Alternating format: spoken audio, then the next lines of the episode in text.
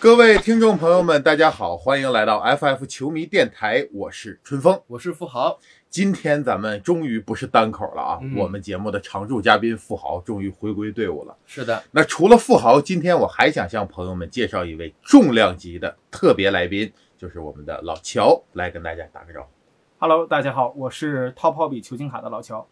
今天特别荣幸能够邀请到一位在球星卡圈内啊非常资深的一位朋友老乔嗯来到我们节目做客。其实我呢一直都想跟朋友们聊一期关于球星卡的内容，因为毕竟球迷电台嘛，而球星卡又是咱们球迷很重要的一个可以玩的这么一个手段和渠道。嗯，其实前段时间呀，在虎扑上有一个帖子，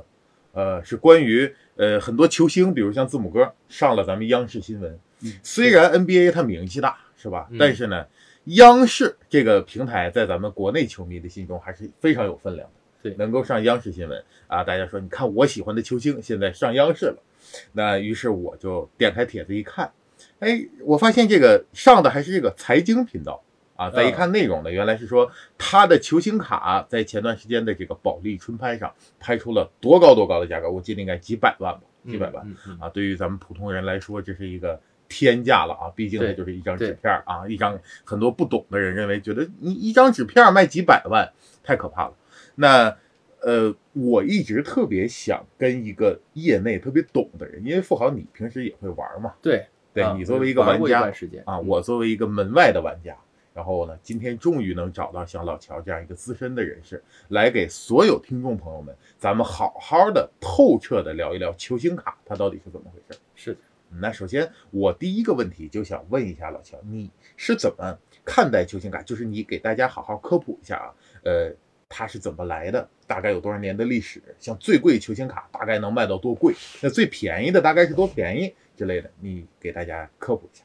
好呃，首先球星卡呢发源地其实是美国，最早呢是烟草的发行商，他们呢用来在售卖烟草的时候刺激，呃刺激大家更好的购买，然后制造出了这样的卡片儿。然后在一九五二年呢，呃，棒球 Tops 系列发行的球星卡，也就是咱们现在看到的这种纸片儿的大小，也就是现在的这种规格，然后算是正式进入到了球星卡的一个新纪元。然后从这个时间开始呢，陆续的像有篮球卡、冰球卡、棒球卡等等，也就是全系列所有运动都会出这种卡片儿。那价格呢，也是随着时间不断的推移，在不断的上涨。嗯像呃最近几年呢，呃陆续有记录被不断的打破。像今年一张呃五二年的棒球卡是拍出了五百八十万刀这样的一个天文数字。五百八十万刀，对还不是人相当于小四千万了啊。啊，换成人民币四千万是吧？你这啊数学还行啊，算得快。呃，那如果是四千万，咱们大概衡量一下是一个什么样的概念呢？就是像兰博基尼那种跑车，大概能买十来个、啊十辆是吧？十来辆。那那就是说，呃，也提，这就是牵扯到我们一开始问的那个问题了嘛。一张小小的卡片，因为它的材质本质上还是是纸吧，对可以说是纸是吧？是纸啊，那那一张纸片儿，呃，卖到将近四千万，你认为背后支撑它价格的，这也是很多球迷所所想去探究的，到底是什么能让这个东西如此昂贵？啊，其实这个呢，我自己认为是有两点。第一点呢是，呃，体育本身在美国或者说在全球是一个非常大的产业。嗯然后像 NBA 呢，它又是一个商业化的联盟，它把球员很好的包装成了明星的这么一个概念，概念。对，然后比如像最早的迈克尔乔丹，嗯然后包括像现在的勒布朗詹姆斯，嗯然后科比布莱恩特等等，他们呢，呃，除了作为篮球运动员以外，在美国或者做或者说在全球，其实大家呃同样是把他们当做一个超级的明星来看待，就和迈克尔杰克逊嗯和那些呃歌手啊、嗯演员啊，其实是非常类似的。没错没错，呃，然后同时呢，像卡片儿，它呃本身也是有一个所谓的收藏属性，呃，也就是这个卡发行商在呃出它的时候呢，并不是说呃一味的去出，我出很多嗯，它会有限量的概念，比如像有 one for one 的卡，嗯。就代表这个卡全世界只有一张，嗯。然后他们通过这样的手段呢，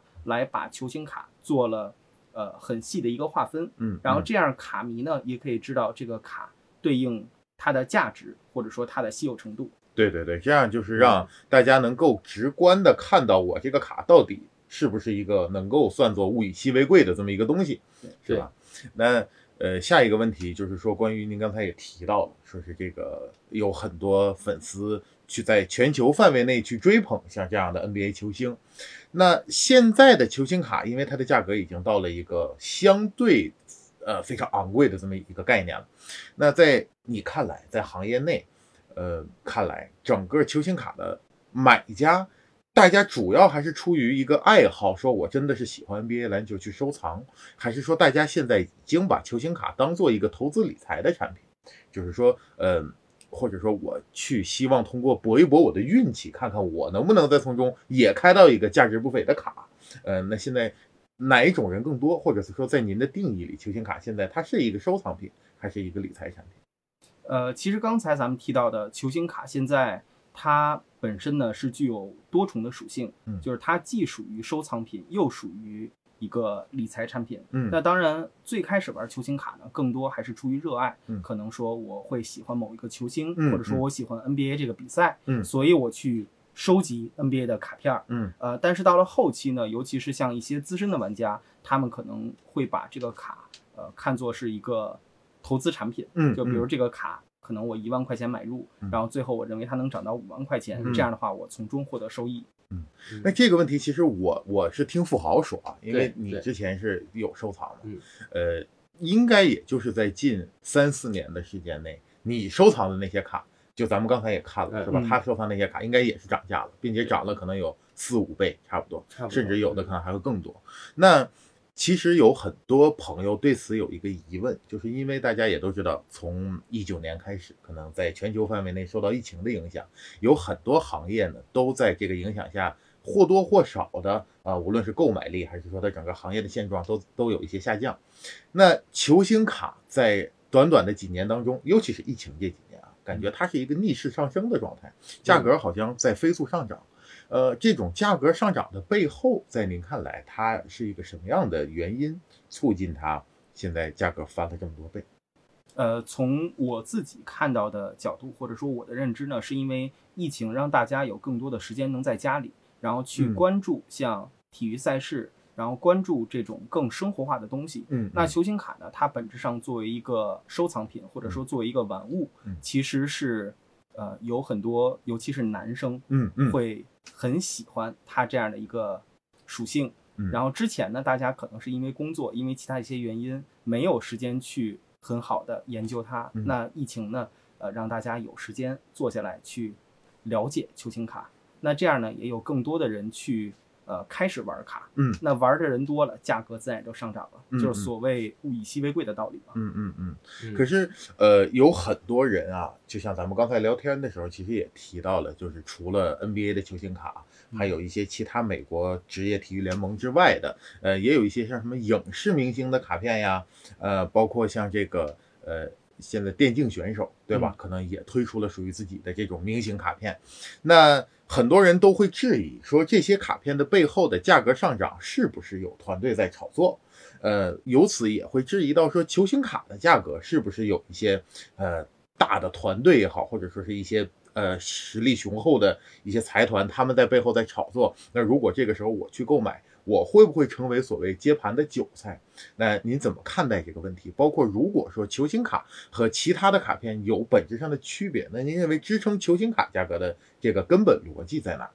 呃，首先第一点呢是，呃，先聊一下刚才咱们提到的影视卡，然后包括像呃其他一些品类的卡片，嗯，呃，这个东西呢。如果追究根源，其实是属于卡片文化。嗯，呃，也就是说，咱们刚才聊到的球星卡，在美国来说有两点在支撑它，一个是体育文化，咱们刚才提过了。嗯，第二点呢，就是卡片文化。嗯，这个卡片文化呢，对于美国人来说，可以是呃叫做根深蒂固这么一个影响啊。对，呃，因为他们从很小的时候，可能在家门口的便利店或者。呃，街坊邻居大家都会玩这个卡，就跟咱们小时候可能玩过水浒卡，对对对对，或者小时候玩过一些其他的呃类似于这样的东西一样。暴露年龄了。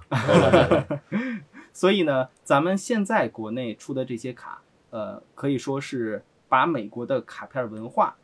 呃，移植到了咱们国内。嗯然后像现在的很多中学生啊、小学生啊，嗯他们其实也是越来越接受或者说越来越喜欢这样的一个东西对啊、对，然后像我自己在店里呢，就会呃认识很多小朋友，嗯就是中学啊、小学这些小朋友，嗯然后他们呢是从玩奥特曼卡开始，嗯然后慢慢的不断到了现在玩球星卡。小学生玩球星卡，对，那这个零花钱是多少钱？零花钱呃从几百到一两千不等。那能现在这个卡价能玩什么卡呢？现在这个卡价 玩普通系列的 Hobby，然后或者是嗯玩一些好系列的手雷，啊这些都是没有问，题的。现在这个小学生的这个真是厉害，时代不同了时代不同。我们们这个水我以，前的这个生活费是一个礼拜一块钱，那你属于贫穷，那你确实属于属于 属于比较贫穷的啊。那那那你那水浒卡你也费劲是吧？那时候方便面也是一块钱一包啊。哎，那就可以买啊！我一块钱买一包方便面，我拿一张卡。对对所以说其实那个我的印象还是特别深刻的。这个这个咱们回过头来再聊啊。但是就是说，听老乔来分析，就是说，呃，球星卡的价格它本身是有一个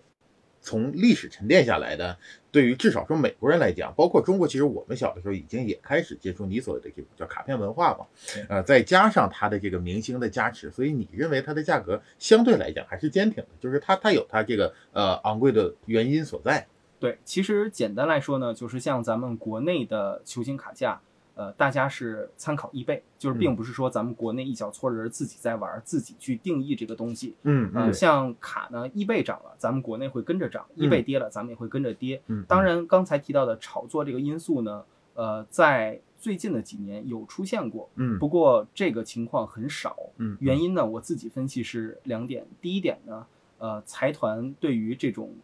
在他们看来不是那么值钱的东西，嗯不会说花那么大力气，或者说花那么多心思专门去炒作它。就是人家看不上这个，对我们来讲这是一个大钱，但是对于真正人家做金融金融的来讲，他还觉得这个事儿没必要来做，对吧？对，没错，就是咱们可能认为几千个 W 或者说上亿这个钱数很多，但是在他们看来可能只是一个很小的业务。嗯嗯嗯嗯然后其次呢是呃球星卡它的历史时间比较悠久，然后价格呢其实也是在逐步的上涨，并不是说有这种呃断崖式的下滑或者是飞速的上升，嗯这种情况其实很少，除非说这个球员他从呃默默无闻突然变成了一个超级明星，就像以前的林书豪，嗯这种是有可能的，但是其他的情况基本上不会出现。也就是说价格还是相对稳定对，而且这个就是球星卡文化在美国的时间是非常的久的。我们可以在，呃，我记得是，呃，越狱你们都看过，对对对，嗯。没劲。记得有，我记得中间有一个这个角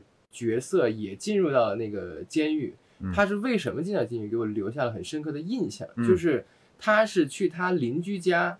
去，他其实是想随便偷一点东西，然后去啊换一些吃的什么的，然后呢他就偷了一套球星卡。嗯嗯。结果这个球星卡，比如说他可能卖了两千刀啊嗯，一下自己觉得好，结果一就是就是这个行为嗯，给他判了很久。为什么？因为他偷偷的这张球星卡太值钱了。太值钱了啊哦，几十万刀，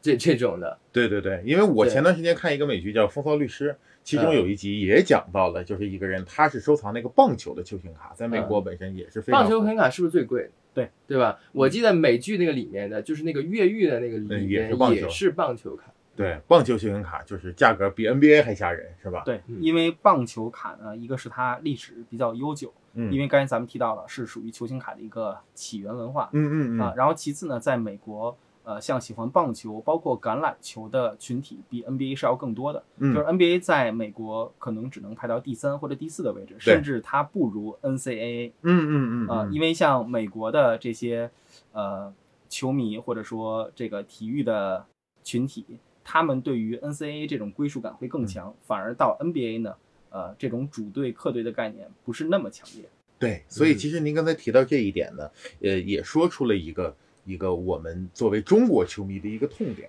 嗯。就是因为我们虽然喜欢看 NBA，但是毕竟我们不生活在那那那片土地上，对。就是我们也不会有自己的主队，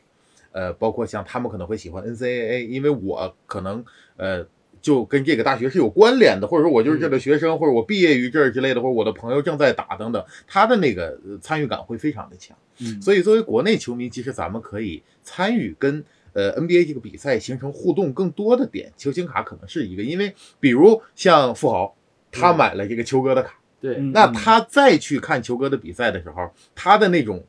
呃感受，仿佛就是与球哥荣辱与共了，对吧？他的期待感和参与感会更高。对，所以其实说到这儿呢，我相信有很多球迷朋友，如果是自己经济实力允许的情况下，呃，发展一个爱好，说我喜欢看篮球，我收藏一点球星卡，这个也是呃很可能会发生的事情。那作为咱们电台呢，我也想给咱们的听友朋友们，呃，做一点这种叫什么避雷呀、因为毕竟这个行业现在蓬勃发展的时候，我们知道一一个行业很有可能会出现很多乱象，就是滋生很多乱象，对吧？毕竟他挣钱了嘛。所以说，像呃您在行业里看到的，比如说像商家或者是呃在网络上、在实体上，他们有没有什么手段，就是比较是需要我们买家去避雷的，或者是我们应该注意什么？您给大家科普科普。呃，首先呢，作为一个新的玩家，不建议一上来就拆很多的卡，最好呢，其实还是先了解有哪些系列，嗯包括每个系列的博点，嗯然后自己喜欢的明星能不能在这个系列或者说在这个盒子里面拆到。嗯呃，这个是第一步要做的嗯。然后其次呢，就是了解卡的价格嗯。这个呢，可以通过很多平台，比如像卡淘、卡藏这些国内嗯专业的，然后再包括像国外的 eBay、高德印这种嗯拍卖，嗯然后通过他们呢来了解卡价，然后在这些基本的信息具备了以后，可以做一个自己的选择。比如说，呃，我喜欢拆出自己喜欢的球星，那我可以拆几盒，或者说拆一些散包，嗯。然后或者，呃，说我觉着拆卡太刺激了啊，这个呃，或者说风险太大，那我可能会选择呃买单卡啊，嗯嗯。就是这些其实对于不同的玩家来说，呃，可以按照自己的喜好，按照自己的呃这个经济实力等等来做一个相应的选择。嗯嗯，但是刚才您也提到了一点，就是说如果拆的话，肯定风险会比较高，对。因为有点像咱们说去呃偶尔摸个彩票是吧，看看能不能中，我觉得他这个中的几率跟摸彩票几率差不多。差不多是吧？你说那一个现在一个手提啊，十万加，嗯。那你抽什么样的卡能有？就是这张卡十万块钱，我们能想到的也就是，呃，现在就是你得一个，比如说状元，还得是特别厉害的状元，你才能够去达到10万加。比如明年的文班亚马是吧？对你文班亚马，级别的人我文，班亚马上来之后，肯定价格就又又又起又就那什么了。对，那那那刚才说，如果我风险低一些，因为有很多球迷是这样的，他绝对有自己喜欢的球星，嗯比如像我们俩喜欢老詹，对吧？嗯呃，我有有有一些咱们听友朋友们我了解的，比如他喜欢哈登或者怎么样，那他可能就会想去收藏一张自己喜爱的球星的卡片。那如果去买卡的话，我刚才其实，在咱们录制节目之前听您聊，说是，呃，如果对这个行业你拥有一定的呃专业程度，或者是你对篮球有足够的了解，通过买卡或者收藏卡，其实是可以赚钱的。这一点我觉得也是很多咱们听友朋友比较关注，就是尤其作为我，我不知道别人，但作为我啊，这个东西我一边儿在购买的时候，我满足了自己的一个爱好，同时我还能盈利的话，那这件事情一下对我的吸引力就变得大的很多了，对吧？那您能不能展开讲一讲，比如说我这个卡怎么玩儿，我我能基本保证不赔，甚至还能少赚点儿？呃，首先呢，就是需要先懂球。这个懂球呢，比如像每年有哪些新秀，然后每个新秀在球队的定位，呃，教练对他的一个期待，然后包括呃自身可能的一个发展。比如像前几年的字母哥，当时呢，大家已经看到了他是很有潜力的，因为作为一个没有投射，呃，这个呃呃身材各方面比较出众的这么一个前锋，嗯。他在首轮第十五顺位能被选中，这个其实是一个呃很夸张的事情嗯嗯啊，嗯，因为当年他运球，说实话也不是好很过硬，对，啊，对，所以呢，那这种情况下，他能在比较高的顺位被选中，一定是说明他很有潜力。那嗯。这种情况下，呃，买他的卡就属于一个呃很好的这么一种投资。嗯嗯。啊，也就是如果它打出来，这个卡可能是十倍或者几十倍的上涨，当然没打出来呢，也不会亏得特别惨，因为当年它的卡价很便宜嘛。像现在我还记着字母哥当年的新秀签字是一百块钱一张，一百块钱一张，字母哥的签字，然后同样的这张卡现在是六千到七千，我有点算不过来，六十到 七十倍呗，就是是吧？啊对，对六十到七十倍。啊，也但就是这个东西实在是太难，因为字母哥刚进联盟的时候，咱说实话，他再有天赋，那他的数据啊，或者说他的这个整体的感觉在这摆着呢。对嗯嗯，你说你真的说是慧眼识珠，咔嚓就能对，那这是很难的啊。嗯嗯，那比如说，呃，您第一点提到说你要对篮球有了解，这一点我相信咱们节目的听众啊没问题。嗯我这些听友朋友比我还了解，嗯，就他们真的是非常非常硬核的球迷。明白，他他会去看很多，然后有自己的理解，包括对未来新秀的判断，嗯都会从自己的角度去分析。可是这个分析呢，呃，当然有的时候难免会带有一点主观色彩，包括像刚才富豪说的，说嗯很难慧眼识珠。因为如果那要是谁一看一个准儿，咱就当球探去呗，对吧？对，嗯，所以说，那您从卡的角度来讲啊，你去挑选，如果是让你成为一个玩家，你现在你自己去花钱买卡，嗯。那你挑选卡有没有什么自己的逻辑，或者说有一些小的建议给大家？呃，首先呢，对于玩过卡的朋友可能都知道，就是现在的卡是分成两大类，一类是折射类的卡片儿，嗯嗯比如像 Prism、Select 嗯啊、马赛克这些系列；嗯另外一类呢，就是玩实物签字，嗯像最典型的国宝、爱咪咪、手提等等嗯。然后那这两个呢，呃，首先就要做一个选择嗯啊。然后因为像刚才咱们提到的折射类的卡片儿，它一般来说呢是不玩签字的，嗯也就是你带签字。并不一定会让这个卡升值，反而是那些不带签字的纯色的，像黑折啊、金折呀、它的价格非常非常高。嗯像前一段保利拍卖詹姆斯的剪刀腿金折是拍了七十多万人民币，金折，金折是多少边？十边，那要是黑折呢？那那就得再翻很多倍，再乘十。再乘啊再乘十，也就是说它稀有度，就我我作为一个玩过的人来讲，黑者啊，比如说就是说我有一张谁谁谁的黑者，这种就是非常厉害的。它是你如果说是专收的话，我甚至我觉得跟那个 logo man 是一个感觉。对也就是说一上来咱们就分类了，人家喜欢看那卡片折射的，我就玩折射嗯啊，有的是喜欢您说的第二类签字啊，包括他的衣服什么的，是吧？剪进去那些，对然后那像刚才咱们提到的折射类卡片呢，它的价格波动其实就比较大，就是它嗯。有可能会暴涨很多倍，也有可能会暴跌。比如像我自己一个比较惨痛的经历呢，就是在一九二零年马赛克这个系列刚出的时候，我当时呢觉着，呃，这个作为折射系列的中高端，嗯。呃，自己是比较看好的。嗯。然后包括里面有一些比较好的选图，像当年有一版奖杯，嗯就是捧杯的嗯这么一个选图，里面像有詹姆斯、呃库里、字母哥、哈登嗯。这些人。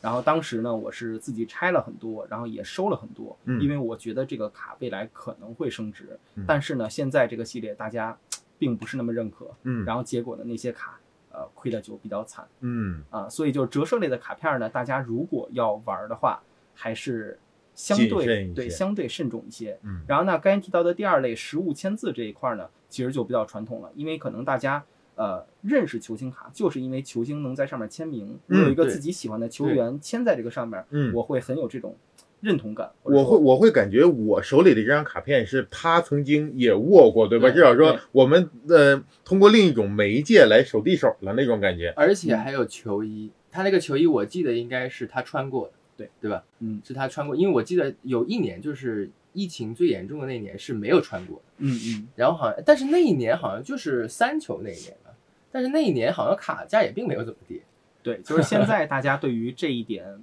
嗯，没有那么在意。嗯嗯嗯啊，因为毕竟这个卡是从很贵的盒子里拆出来的，嗯嗯嗯 啊，而且像这种情况呢，也不是呃人为造成的，嗯就是属于不可抗力因素。对，嗯，所以说，那您刚才提到了说，如果像折射这类没有签字或者实物在其中的卡，它的价格波动会比较大，新手要谨慎一些，对吧？对，像你这样的资深人士也有看走眼的时候没错。啊。那么，像我我刚才想问的，其实包括选择新秀这一块儿啊，嗯你有没有什么推荐？比如说什么位置的新秀更容易变得更贵呀、或者说是什么样的一种新秀，在你看来它是可以值得去买的？呃，在球星卡的世界里呢，其实呃后卫这个位置它的价格是比其他的位置普遍都要高的。嗯呃，最不值钱的位置呢，肯定就是中锋，就跟卖鞋是一个道理。咱们都知道中锋不卖鞋，啊、嗯嗯然后在卡片的世界里呢，中锋的卡价，说实话也是比较惨的比如像咱们知道的恩比德、嗯，呃约基奇这种已经是中锋里面的天花板就板，到头了已经。对啊，但他们的价格呢，说实话不是那么高，可能就跟后卫里面的一个普通的明星价格差不太多。对，我觉得这个原因肯定就是因为现在的这个篮球的时代是有很大的关系。嗯嗯嗯，现在的这个中锋啊，他虽然可以打出一个很好的数据，但是打的并不好看。对你像以年那个大，就是以前的这个大四大奥锋那个时代啊，啊，就或者说是霍华德呀，嗯那都是每一场都有非常精彩的被打啊、嗯暴扣，现在非常少见了啊。嗯所以他的这个这个就是整个，你说我看他球，我是他的球迷的话，我看的。就是总感觉没有什么让我非常的激情的那一个，尤其是好像就是啊在非球迷朋友圈啊，在全世界范围内的那个名气和认可度，好像往往还是后辈大家更，比如说随便咱们大街上逮一个小女孩，你问她认不认识库里，她大概率说知道库里是谁对，但你问她认不认识恩比德，她可能就会说嗯我就不知道是谁了，对吧？还是有这个这个问题存在。对而且童年我们看那个，当当然了，这就是打的有问题，就是那个艾顿那一年，艾顿、东契奇还有特雷杨，你看人家就是，当然了，这也不能说，主要是这个东契奇打得太好了，特雷杨也很爆炸，所以你看艾顿的卡价肯定是很一般，啊嗯嗯，肯定很一般。那咱们也聊了这么多了啊，嗯。我最后问一个比较切实的问题，因为我了解到球星卡也是跟咱们 NBA 一样，是按照这个赛季来发展的，是吧？嗯呃，马上这个随着十月十九号揭幕战开打，球迷们这个长草期终于结束啊，我们可以看球了。那这个赛季开始，包括接下来的新秀之类的，嗯，作为一个资深人士，如果我们听友朋友们有人听了咱们忽悠了半天，真的去 想要入坑球星卡了，你建议他要多关注谁，或者说是咱们要怎么开始我的球星卡之旅？呃，这个呢，其实就是因人而异，就是我觉得大家还是更多的去关注自己喜欢的球员，嗯。呃，不用说因为一个卡片而持续的只关注某一个人，因为我觉得看 NBA 嘛，还是让自己开心嗯嗯啊、要让自己能够更享受这个过程，而不是说这个人今天打得好了，卡价涨了我就高兴，然后明天他打的不好，卡价跌了我就很伤心，并不是这样，就是玩卡还是呃要让自己是很开心的这么一个状态，嗯嗯，因为咱们说卡能不能涨，不是咱们决定的啊，嗯啊甚至说不是这个球员能决定的，嗯。它背后有很多的因素，比如像我自己的卡在这些年翻了很多倍，那有一个很重要的点是赶上了这个时代的红利，嗯嗯嗯。也就是现在球星卡它整体涨，那我的那些卡呢，呃，只是放在那儿，它嗯。被动的就跟着涨了。嗯嗯。啊，所以我自己呢，觉得还是不要太功利。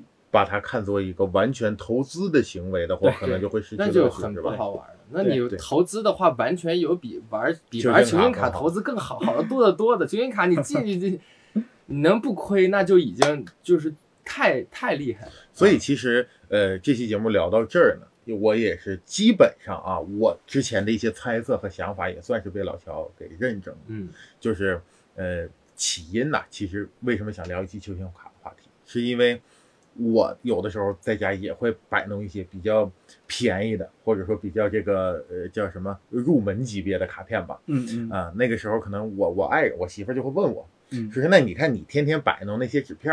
儿啊、这个事儿有什么乐趣？包括说这些东西，他也知道很有一些卡会很贵嘛，嗯包括都是说这个价格为什么会这么高之类的。其实我当时也想不到什么好好的答案来，但是我我转过头来思考这个问题，就是说，呃，包括刚才问到说咱们是否能把它当做一个投资行为，但现在我听下来，咱们的观点就是说，我们还是要把它当做一个爱好。就是投资这个事情可能是一个被动的，不管是你说的对时代红利也好，或者什么，它只是发生了。那如果我们赶上了，我们因此而开心；但如果我的卡呃跌了钱，我们也不要过度的伤心。就是这个事情不要把它看得太功利，因为就一开始咱们聊那个小浣熊那个问题，就是《水浒传》那个卡，对吧？嗯，那个时候就是因为看来咱们应该是同龄人，是啊，那个时候是一块钱买一包嘛，然后拆开里面会有一张水浒的卡，我印象特别深刻，就是有一次，呃，我白天买了一包，但我白天没吃，然后我留到晚上睡前去拆，到后来其实我感觉那个吃已经不重要了，重点就是里面那个卡片。嗯。然后我我打开那里面之后，我看到了一张呢是它的颜色呀，呃，跟整个就是你明显看起来跟别的卡不一样。就如果别的是普卡的话，它就有点折射那个意思啊。就那天晚上，呃，是真的是属于是激动了有两个小时吧，就一直琢磨着这个卡怎么回事，为什么它这么稀有，它它它怎么怎么样。而现在我去商场中会看到像什么卡游之类的那种店里面，会有很多小朋友在玩那个火影忍者呀、奥特曼，包括的，嗯嗯嗯，就是我觉得其实这个快乐是非常简单的。有句老话说得好，叫什么“男人至死是少年”，是不真的是，就我们是从那么小的时候就玩这个东西。其实我们也是有文化，对也我们是有文化从小的就水浒卡，包括一些宠物小精灵，对对对，对吧？那些小卡片，虽然咱买的小时候都是盗版的那个游 游戏王什么的，嗯、对吧？所以说这种东西就是我觉得，呃，它最起初的时候，在小的时候能给我们带来那种快乐，其实不是很容易去用价值来判定的。对啊，而这这种快乐，只是因为呃，随着咱们年龄的成长啊，很多廉价的事物可能就不再像小的时候能给我们带来那种快乐。我觉得这其实是一个很伤感的事情，就是感觉我喜欢的东西一定要值钱，而我玩的东西一定要特别贵，仿佛显得我的爱好就被认可了，就是我的爱好要被定一个价嘛。但我觉得这件事情其实价格和能给你带来的快乐，它不应该划等号，对对吧？而就是作为咱们球迷朋友呢，呃，尤其是中国球迷，如果说我们能够收藏一些卡片，或者通过买卡的形式跟自己喜欢的篮球这个爱好建立起更强的连接，我觉得那把至少在自己经济能接受的范围内去收藏一些卡片，我觉得这个完全是无害的，这这是一个很好的一个爱好。那如果我们过度的功利的去期待它价格的上涨，那可能就是忘掉了自己的初心了，是吧？嗯，所以，呃，如果以后再有人说是，哎，你们天天这么大的人了，坐在一起就玩这几张纸片，它值多少钱？我们是不是可以，呃，试图这么回答？就是说，我们不告诉他这卡值多少钱，我们可以说这卡可能不值钱，可是我很喜欢这个卡，而我从小就很喜欢这种东西，这就是我们一种非常纯真的一种爱好。对，嗯，我觉得，那咱们听友朋友们听到这儿呢，基本上也嗯，从球星卡到底是什么，它为什么贵，我们能不能玩儿，要玩儿怎么玩儿啊？应该秉承一个什么样的心态去看待和接受这件事情？呃，也算是聊得很清楚了。今天呢，还是非常感谢老乔在嗯百忙之中抽出时间来做客咱们节目。嗯，最后在节目当中呢，首先也是祝愿咱们所有的球迷，你们喜欢的球星下个赛季都能发挥的好。嗯如果你们来玩球星卡，都能抽到价值不菲的卡片，说到最后还是得说价格啊，都能抽到自己喜欢的卡片啊，收藏一些认为自己有意义的事情。最后呢，也是祝咱们老乔你的这个球星卡店叫 Top Hobby，没错，对吧？在北京也是非常漂亮的，回头我们也可以去你店里再去做客好啊，希望你生意兴隆，好吧，？谢谢。好哎，，今天的节目就跟大家聊到这里。大家对球星卡这个问题有什么样自己的观点和看法，或者说还有什么想去了解的问题，都可以在咱们的评论区留言给我们。那我们下期节目不见不散。